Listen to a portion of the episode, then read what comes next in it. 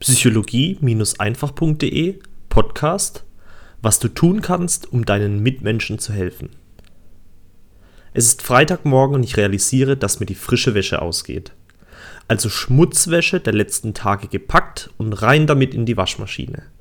Waschpulver und Entkalkertab obendrauf und los geht's. Doch was ist das? Das Display der Waschmaschine zeigt mir Fehler 31 an.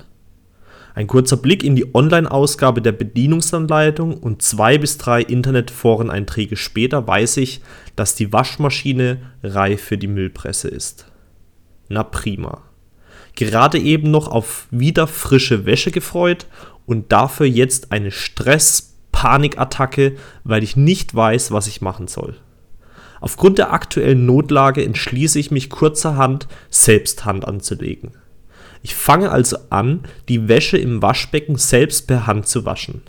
Wow, wer hätte gedacht, was das für ein Aufwand ist. Waschbecken mit Wasser, Waschpulver und Entkalkertab vorbereiten. Um ein Überschwappen zu vermeiden, maximal drei bis vier Wäschestücke auf einmal ins Waschbecken geben. Wäsche gut einweichen.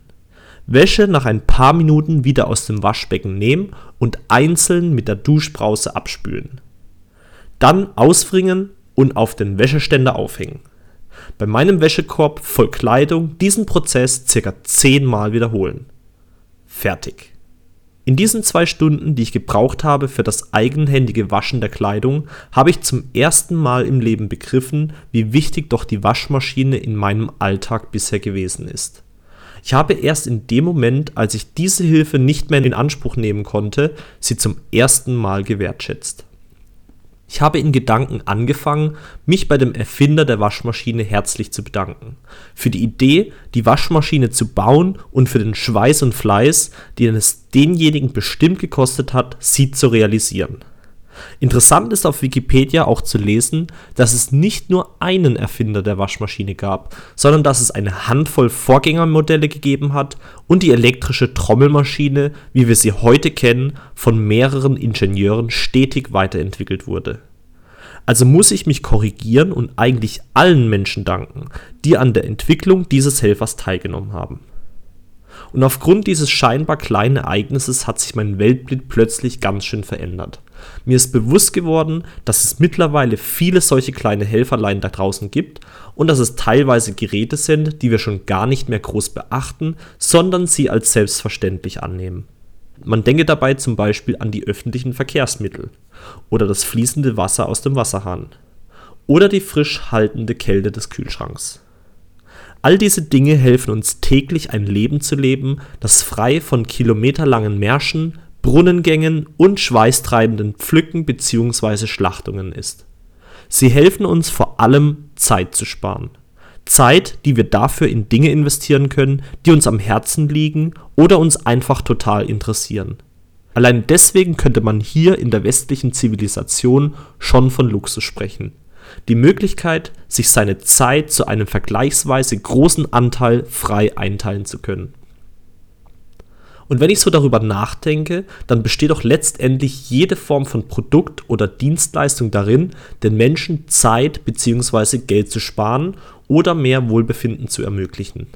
Und genau das sollte doch die Bestimmung oder Berufung eines jeden Menschen sein, sich ein Gebiet zu suchen, das einen fasziniert und fesselt und genau in diesem Gebiet sich Wissen und Lebenserfahrung anzueignen, um ein Produkt oder eine Dienstleistung zu kreieren, die den Menschen einen Mehrwert schafft.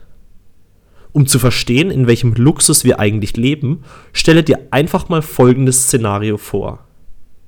Was wäre, wenn der Bäcker von heute auf morgen aufhört, seine Brötchen zu backen? Was wäre, wenn die Tankstellen einfach dicht machen?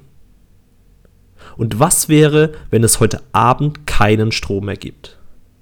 Wird dir langsam klar, was dir dein Heimatland eigentlich alles bieten kann? Und wird dir jetzt auch klar, warum Unternehmer die wahrhaftigen Helden unserer Zivilisation sind?